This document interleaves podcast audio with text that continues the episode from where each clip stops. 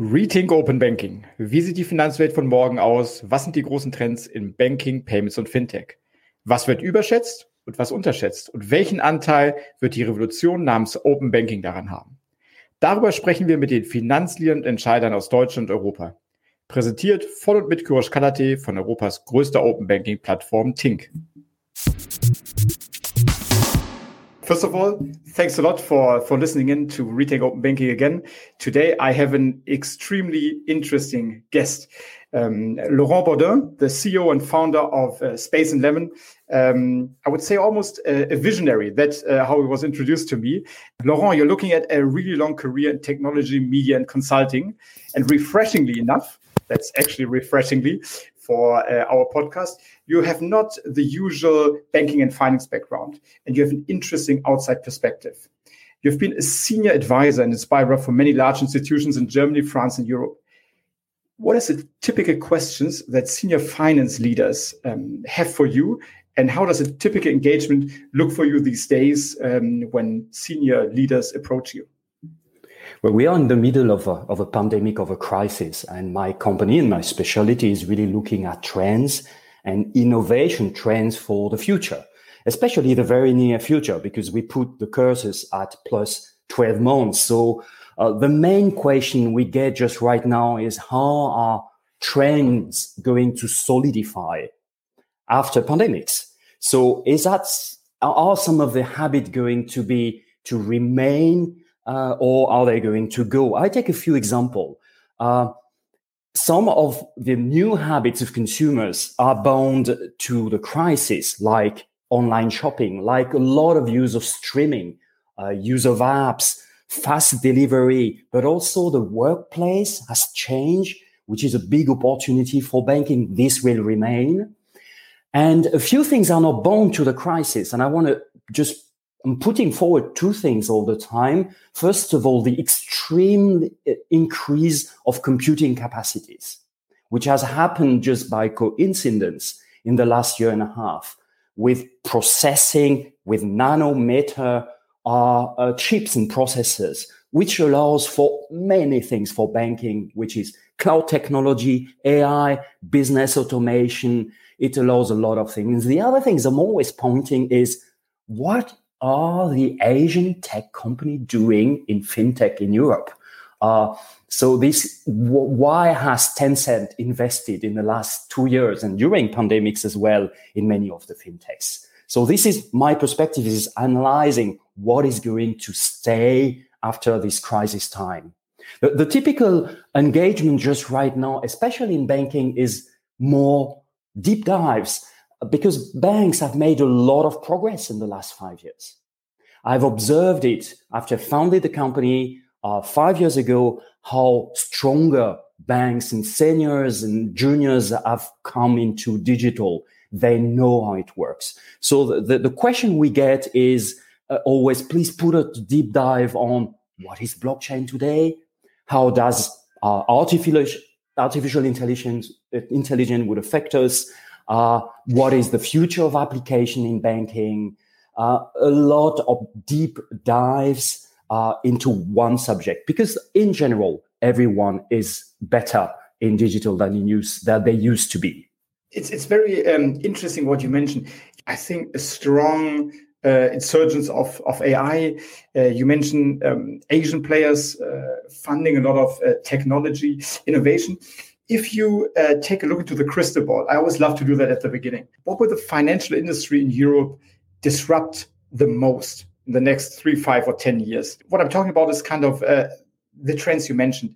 What innovation in product, in customer behavior, and technology, uh, uh maybe for employees, uh, will disrupt um, the game for, let's say, the banks, PSPs, fintechs most? What's kind of your things you're, you're hearing and things you're exploring? First of all, I believe the banks have a chance to disrupt other industries, first of all. I want to turn that question on that way is have the self confidence of saying, yes, we are an industry, which has data, obviously. And this is where, uh, where the key of the game in the, in the crystal ball we play in the next three to, to 10 years. I'm not talking about the next 12 months now. I'm talking about the next three to 10 years is bank have data and have the capacity to do things with the data. And can go in in industries like insurance they can go to telecom industry any subscription they can go to tax advisor industry they can do more with the data. But they have to do a lot before doing this but they can disrupt industry. On the other hand uh, obviously it's been talked in many podcasts of bank being disrupted and so on. I think it has been a lot exaggerated because banks are regulated, so they have rather a safe place. What I'm looking at is really the, the side effect of a few things. Uh, they will be, I believe, mostly disrupted by the payment providers. I think this is where the things is coming. Uh, if if you look at the plan of Google uh, doing Google Plex, uh, announcing the ambition of being the interface between any financial services and the consumer. This is something which will disrupt the banking industry. I believe that Stripe, for example, can disrupt the banking industry. Uh, remember, just a few weeks ago, they launched a treasury function. Uh, is, is, is going nearer and nearer to banks.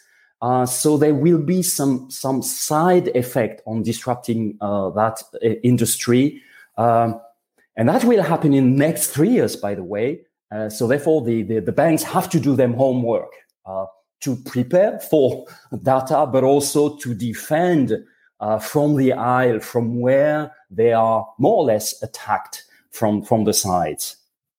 Yeah, and and interesting that you mentioned Stripe and kind of um, getting into the space of banks because uh, um, you remember, uh, let's say, ten years ago, a lot of banks went out of the the payment game.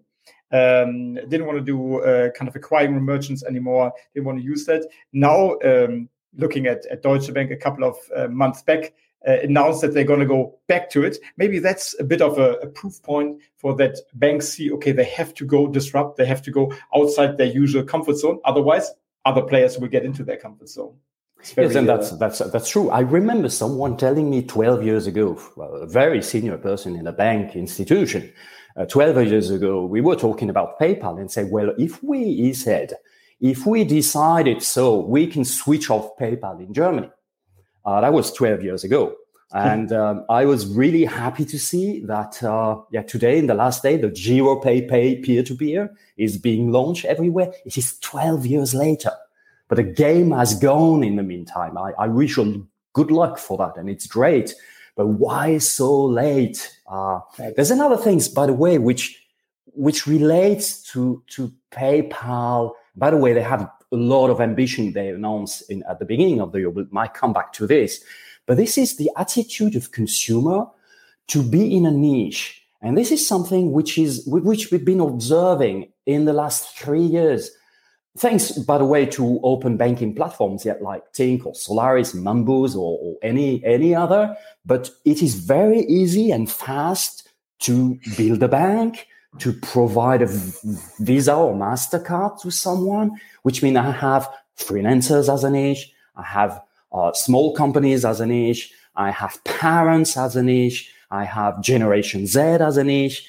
And, and it's interesting because in all domains of digital, consumer are addressed niche by niche. This is how Instagram works. And it, it's interesting to say if, if your banking products has an audience on Instagram, a niche audience, then it is worth launching that banking offer. So it's very related that you can find those precise niche, niche audiences, niche customers on Instagram, on Facebook, maybe on TikTok. You can find them so you can market them, so you can put an offer to them. So I'm really observing that fragmentation uh, and the niche attitudes of, uh, of consumer, this is also something which might disrupt banks at the end of the day. It, it looks like it's just adding to the threats or the challenges that the banks have. We talk about kind of niche attitude, uh, the interface to the customer that's more and more um, kind of in dispute uh, for banks, where you have uh, niche players, you have these big techs that are going. Uh, you mentioned now PSPs going into the game. What are your um, in your view or in your kind of day to day advisory, what are the biggest challenges for financial decision makers today? Are there more um, these external challenges that we that we discussed uh, with kind of new players coming in, uh, the the customer base dispersing a bit more, or are there also internal challenges like uh, getting employees in line for a digitization change, uh, legacy IT? Kind of how do you see the the heat map for for decision makers right now? Well, the heat map for the next twelve months is definitely an internal one. Uh, the, the, the, the, the, the point is really, first of all, to understand how will bank and the industry and the economy come back. Uh, we hope in uh, in fall uh, this year. So how how is that going to work? But internally, it's about everyone understanding the digital change, everyone understanding what is digital transformation, everyone to work on workplaces. It's been very difficult for banks just to implement a lot of workplaces. The largest challenge for the next 12 months for banks is, is on those workplaces to build up automation. Uh, business process automation. I'm, I'm, observing a lot of tedious tasks done by hand in banks altogether, uh, which which is very seldom in any other industry. So this is the big uh, chunk of work which has to be done: is equip every workplace uh, equip every employee to know what happens and to work digitally and to think digitally, and then start to build up business automation uh, for for all those uh, tedious tasks. This is really uh, uh, the, the internal challenge number. But but I would add something is I, am observing and and there have to be less bankers. There've been such a banking attitude. I'm a banker, so uh, you know I'm always sort of, oh, okay, the central bank is put down the interest rates, so it has an influence on my my bottom line. So I believe that banks, and we're observing that by the way in other countries, is is you need some marketers and and IT. Uh, so you, need, you, you really need marketers plus IT. This is the, the the winning formula, by the way, of fintechs of of maybe your company, by the way, Tink, is is you have good people in marketing, in in, in presenting product, in thinking product, and you have good people just implementing them. So we need less bankers in banks, which is a paradox, but it's the key to the future, especially in, in Germany, uh, where the bank has been an institution. Maybe we should break down those institutions. yeah, it it's it's a bit. I mean, I can I can see it from my also from my uh, daily life. It's um, I would I would see it exactly as you see. It's an institution.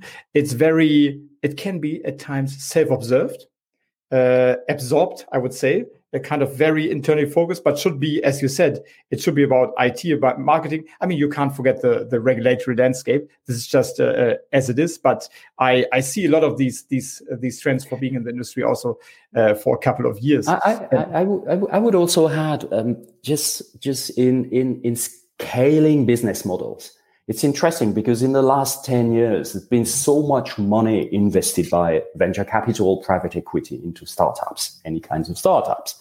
Uh, Tink is one of them, uh, where you can build up a scaling model.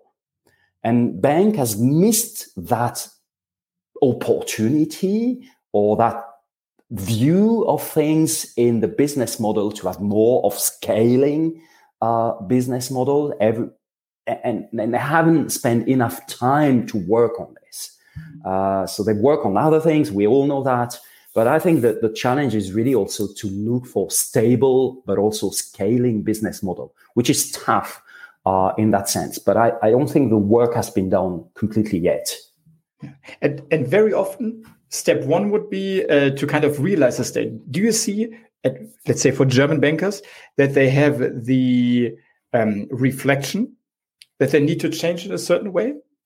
Is it oh, something yes. that you see? Yes, yes, they have. I think it is very clear. Uh, uh, everyone I talk to have have it in their mind. They know what we're talking about. They're, they're, they're busy with regulations once in a while, I have to say, but it's it's they are ship which are very difficult to move in a way.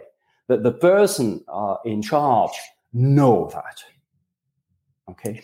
Uh, yeah. And they, they just need to encourage the whole organization. I think there is a sort of digital culture uh, work to do. there is also uh, an update for management what is happening because the pace is quite high just right now on what is happening um, do we do, do they know for example what is stripe about what do they do today J- just an example why is axa and allianz in the last funding rounds of stripe what do they do in this uh, so there's a lot of still still work to do to update on, on digital to what's happening but but altogether, our deciders know about the thing. The clever people, they know how to do, but they have things to move is very slow, uh, and uh, they're very busy. I think the banks bankers are too busy. Uh, I think this is what I, I I think they work a lot, which is great, but I think they're just too busy. So they have really to look at how can they make themselves less busy and try to, to just move the bank in a way. Right, and I think what's what's interesting, you mentioned a lot um, recent investment of uh, large institution, financial institution into the the uh, fintech landscape in the respective countries. I mean, you've been an expert on uh, really key fintech geographies: uh, Europe, UK, Germany, France, also the Nordics. What's your opinion in the big differences between fintechs? um, across these regions when you look at their solutions, when you look at, at, at, at cultures, how they present itself. And, and maybe uh, uh, after you've kind of reflected, do you see any rising stars in terms of cities that will produce um, a big number of unicorns in the future? It's it's it's it's wonderful question because it's also a question of culture, and uh, indeed, I look into details in some of the geographies. So I'll start actually with a, with the city number one in fintech, which is London. What is so interesting in London is they have worked and they have great uh, startups and, and challenger banks and models in both what I would call back end and front end.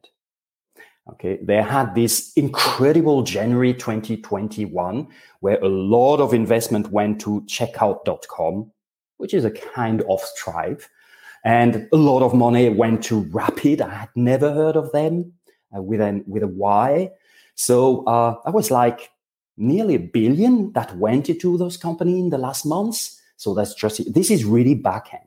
And they're also able to have very imaginative front end. So we'll have this is the only country where there is there are really big challenger banks. Obviously, the the darling is Starling Bank. I think they're very innovative. If you look at what they do, I tell to anyone working in banks in Germany to look at what they practically uh, do day by day. You have a company I've been following, which is called GoHenry, uh, which is just for young uh, kids, adult kids, uh, teenager, early teenagers. Uh, it can go Harry, go Henry, or go Emma. Uh, so it's it's all about parental control, but also youngsters discovering or to go with with money. So very imaginative. I can add Cleo, which is just a conversational banking. So all those original concepts come from London. Uh, and I was always impressed by Oak North, by the way, which is a kind of other system, but uh, because SoftBank Vision Fund invested half a billion in them, uh, but but very original front ends, I would call. So so it's really a complete financial uh, ecosystem. If I go to Sweden, and Tink comes from Sweden, it's always the same case in Sweden. It is all about the Stockholm connection. So everything starts with the Stockholm connection. So you'll have Klarna, which started in the H&M lab and it's rising with, uh, with them together. Then you have the same investor in Kry, like in Klarna. Kry is this telemedicine, just shooting star just right now. Then you have Tink, obviously, but you have Anyfin, which is sort of around that ecosystem. If you look where they are, they always are in Stockholm. And if you look at the investors, they always are the same sort of uh, five investors in all those companies. So uh, the Swedish uh, fintech is more a Stockholm uh, uh, imagination, I would say. Then you go to Paris, and and interestingly enough, and, and, and it has been quite a very lively place, which is sometimes quite unknown in Germany. Uh, and there's a lot of more front ends in a way. Uh, so you have the Qonto with a Q. You've got Lydia. Both of them have investment of Tencent. Receiving an investment of Tencent is really something. which is important, uh, by the way. But they've been uh, creating things like Kard or Pixpay for for for Gen Z, for the Generation Z, um, and uh, obviously uh, they they've been sort of inventing a niche in a way. You have Joko for uh, loyalty, so there are a lot of smaller but very niche concept, one near to another. So, but a lot of front end uh, on that side. And then if I go to well, Germany, I would say Berlin, maybe Berlin, Hamburg. It's very diverse. You can't really read anything. Yes, we have like N26, but but there's been too much on the news just to be to be that much appraised. Mm-hmm. Uh, you've got sort of Clark, and you have a lot of those. I haven't made sense of it of how many freelance and, and SME banks there are. Yeah. I think there's Kontist and Penta and Pleo from Denmark, and and Qonto from France comes in, and uh, there are a lot of things, but little things which I, I really appreciate, like Trade Republic does a great job, by the way, especially on social media. Uh, then you have in Hamburg, there's just two startups which are popping up. One is called Tomorrow, uh, which I'll refer to later on uh, for your next interview. Uh, but there's been a group of neighbors at our co-working space called Pocket, just launching a bank for uh, Generation Z. So, but it's very fragmented. And I'm looking at one city and I'm sometimes a bit disappointed is, is Milan in a way. Because if you think of the, all the, the centuries story of the Lombard being the bankers of Europe and, and Milan right. being such a city which, which, which just embraces this, there, there is one big startup which is called Satispay, uh, which received uh, investment from Tencent as well which is a kind of PayPal for, for Italy or kind of uh, of uh, Lydia for Italy. And I hope our fintech system will come around one big Satispay. So this is what I'm hoping.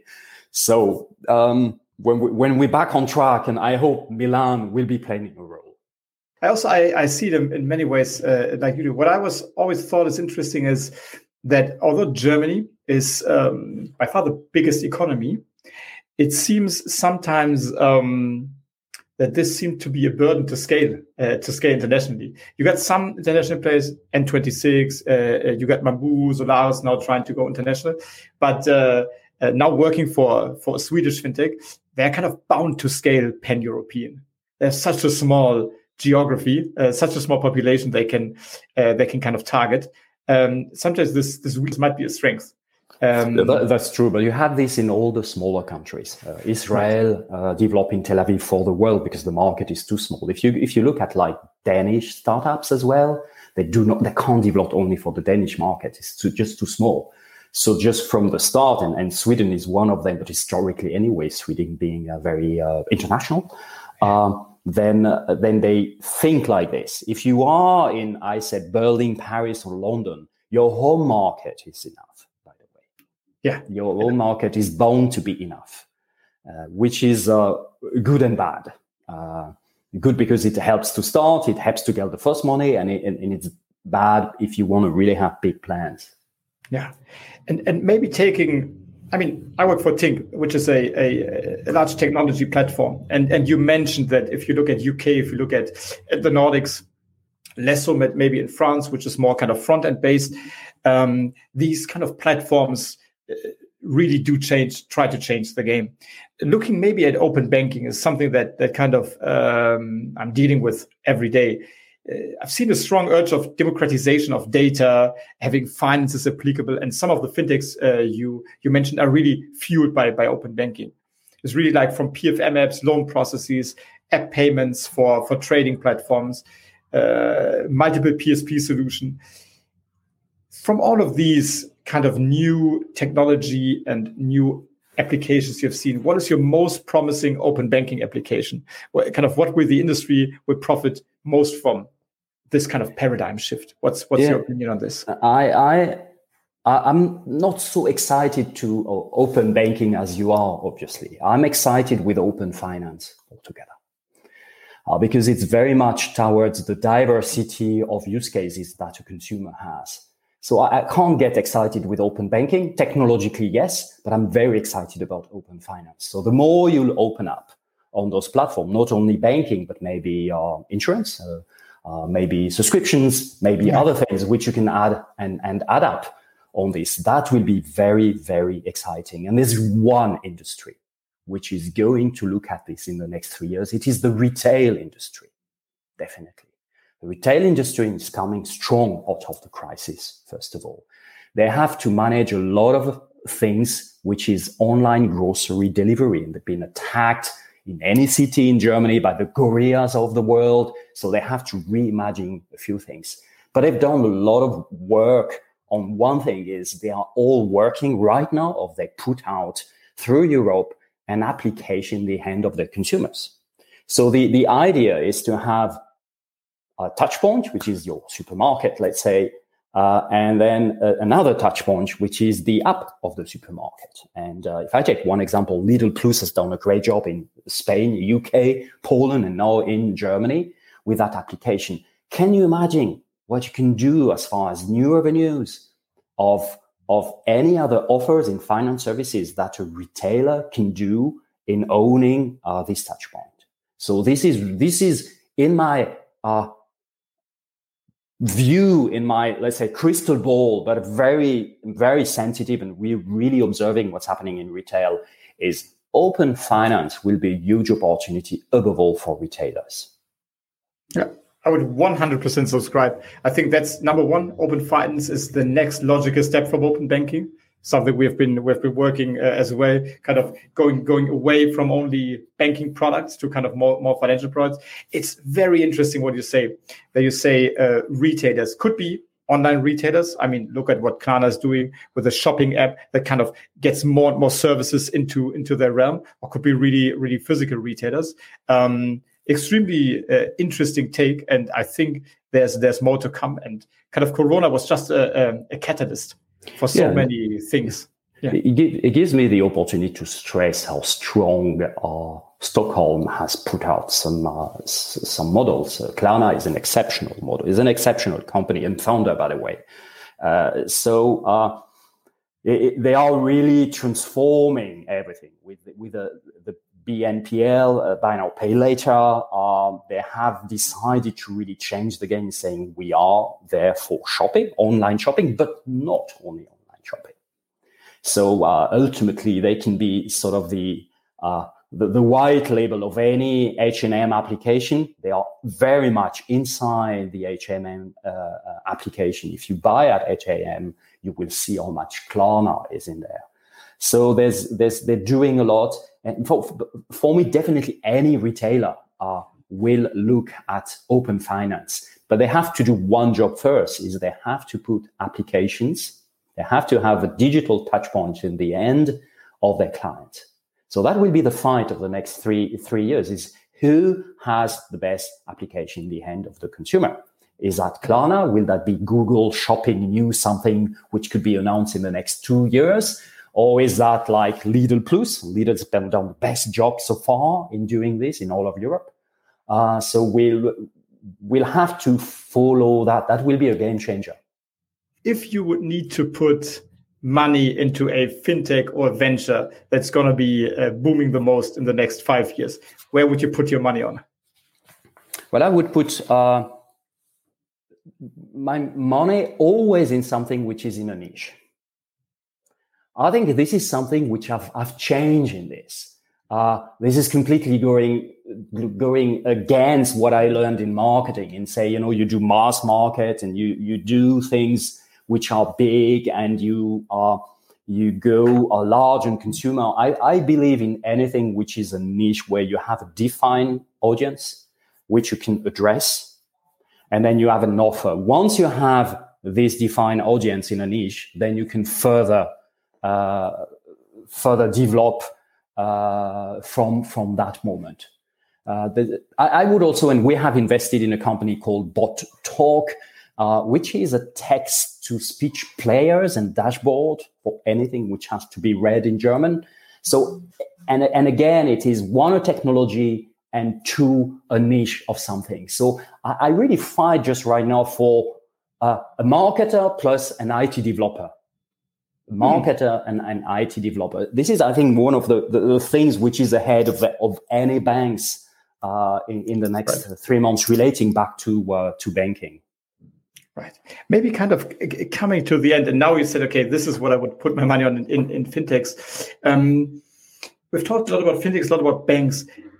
When you think about banks of traditional financial players, are they more frightened by fintechs with all of these innovations you, you just mentioned, all of these business models we just talked about, or is it still going to be these this big tech, Google, Amazon, Facebook, maybe soon to be Stripe, kind of also also moving into or PayPal moving into these really powerful big tech, um, covering all aspects of the customer. What are banks these days, or maybe in the future, be most afraid of? Well, they first of all they. Um, I don't think they should fear anything. So I, I have the sense that many banks have underestimated themselves when they rate themselves, they rate them themselves lower than what they actually are. Uh, really, and, I, and I've told that to so many people to say, no, no, you, this is much better that you think you are. Also in digital, in in the quality of people, there are a lot of great people working in banks. So there is, so therefore, there should not be any any fear. I I think there are still two things in uh, where they should watch First of all, is the new way the economy is being financed. So if we look at the energy and what we've talked about, we talk about Klarna, we talk about Tink, we talk about Stripe, we talk about things which are not financed by financial institution. So, and it is the role of a credit institution to give credit to the economy. Uh, and this is where the amount of a lot of money has been running actually outside the bank just to finance the economy. So, and, and for me, the end game is really a question mark. What does it mean for a bank in their core business of doing this? So, are there going to be more alternative financing uh, possible, uh, but even to the to the consumer? So that's my my first things. The, the other thing is is the fear of lack of innovations. I think that, that the banks, especially now in the last year and a half, have haven't looked at, at innovation enough. Uh, they've been really taking care of themselves, uh, just taking care of the business model. Uh, I, I, I, think they should fear being less too unimaginative. Uh, so they have to put imagination back into what they do in, in, in trying to do new things, maybe things they've tried 10 years ago and didn't work. So they, I think this is what they should fear about is to be to be boring. Uh, right. That's that's what they should uh, should fear most. Right. I think that's a that's a great kind of closing statement, uh, Laurent. Um, before we kind of uh, conclude, finally, uh, you know, I always love to do these kind of five rapid fire questions. Yeah. Before the fire question, can I right. add something which is something Please. I'm so uh, I've been so invested in in the last two years is to sure. persuade banks to put more efforts on their applications. We've been talking about Lidl Plus and the announcement of the CEO of PayPal uh, two months ago in saying we are going to build a super app around PayPal. Uh, we're building uh, Google Plex says Google in saying we're going to put that is I believe that uh, applications of banks should change. They shouldn't be so uh, blunt, uh, but they should be much more imagination in it. They should be like a small supermarket. Uh, uh, they could be shopping, they could be insurance, uh, they could be feeds. They could give us much more information, just my bank status and doing a bank transfer. So we're seeing that in China. In China, a banking app is really full of things because the idea is the more time you spend in the bank, the higher the propensity is to buy a finance product at the end of the day. So I think this is one of the major change to say I have a very well designed, very short app where I can do things and go out to things which are still well designed, but I can have more impulses and things with a with a bank. So this is, by the way, just wanted to mentioning uh, for any in the audience is the la- one of the very challenge just to think differently as far as application is concerned. Uh, perfect, Laurent. Let's do um, quickly the five uh, five questions just to to kind of wrap up first of all, I have to say it was very interesting, uh, uh, super insightful, and and a lot of really, uh, I would say, um, good and pointy and pointy hypotheses. Okay, five, five rapid fire questions. Are you ready? I'm ready to go. Perfect. What would you like to spend more um, during your working day? Oh, definitely what we call in French a déjeuner. So have a long lunch with someone and uh, doing business on the lunch like we do in France. I'm missing this uh, a lot. I, I, I believe, really. Uh, what is the best kind of business decision or normal decision that you have taken in the last 12 months?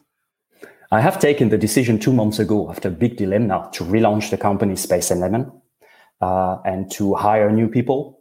Uh, I didn't wait for the crisis to, to end, but when I saw light in the tunnel is really to say, are we going to remain what we are or change? So we're going to be Space and Lemon Innovations. We're going to have an office in in Hamburg, opening an office in Berlin, doing uh, innovations executions in Berlin. So that was really the toughest decision. I have a tough, had a tough week to make that decision to say, okay, I don't look at the pandemics, the slow and the pressure uh, which we have from society. I really look into the future. I was the toughest decision, uh, which which I made uh, end of March. Right, interesting, interesting, and and uh, a great sign to do that during the pandemic. So, so, so there is light at the end of the tunnel. there is light. yes. Yeah. Perfect. Uh, what you, business leader do you follow? or Do you read um, kind of uh, statements from?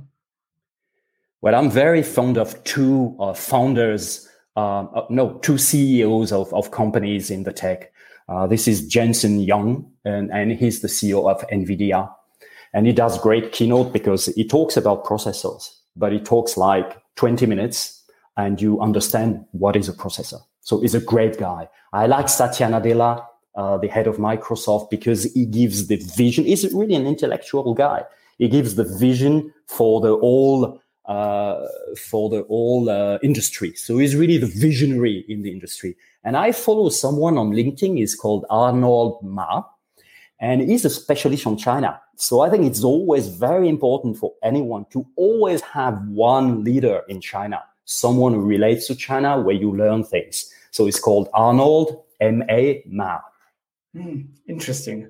Very interesting. And uh, kind of now that you mentioned a couple of leaders, who should be our next podcast guest for Rethink Open Banking? Uh, that's our former neighbor, and they call Tomorrow. Uh, it's a sustainable banking offer who's grown really great. Uh, and one of the founder, uh, Michel Schweikart, uh, talk to him. Uh, he'd like to join. Um, they have great story to tell how they started and why they are like this because this is not by coincidence. Uh, they are doing uh, that company. So it's a great story uh, behind tomorrow. Yeah, that's a great idea. By by accident, I also know uh, Michael, and we, as a matter of fact, went to the same university. So that's a great idea. I gotta I gotta contact him directly. And you you can speak directly to the audience now. You know, an audience of professionals of uh, kind of um, finance uh, aficionados, um, what can they they help you with? Well, first of all, is is I think everyone has to see the light in the tunnel. So yes, we're going to go back on business and, and let's look at innovations again. I'm pleading always for micro innovation, so well calibrated innovation. I don't believe in those micro big innovations after pandemics. Uh, so this is the things I'm going to go for for the next three to five years is to say go for innovation, but calibrate them that you can do them. And uh, I would love to have more followers on LinkedIn because I've done an influencer course and I had um, a co-student and he's doing fantastically and I'm not doing that well. So if anyone can follow me on, on LinkedIn, that will be great. Perfect. No, thank you so much. I really have to say it was a lot of fun, a lot of really new ideas. I love the idea about retailers kind of taking over the, the world, which is uh, uh, really something I've, I've, I've, looked into before. Thanks so much for this. Thanks so much for your time. I really appreciate it. Uh, and thanks so much for the audience to, to listen in. Liebe Zuhörer, das war Rethink Open Banking, die Finanzwelt von morgen. Wenn ihr diese Folge spannend fandet, vergesst nicht, den Podcast zu abonnieren. Mehr Informationen findet ihr ebenfalls auf tink.com. Ich freue mich auf das nächste Mal und bleibt neugierig.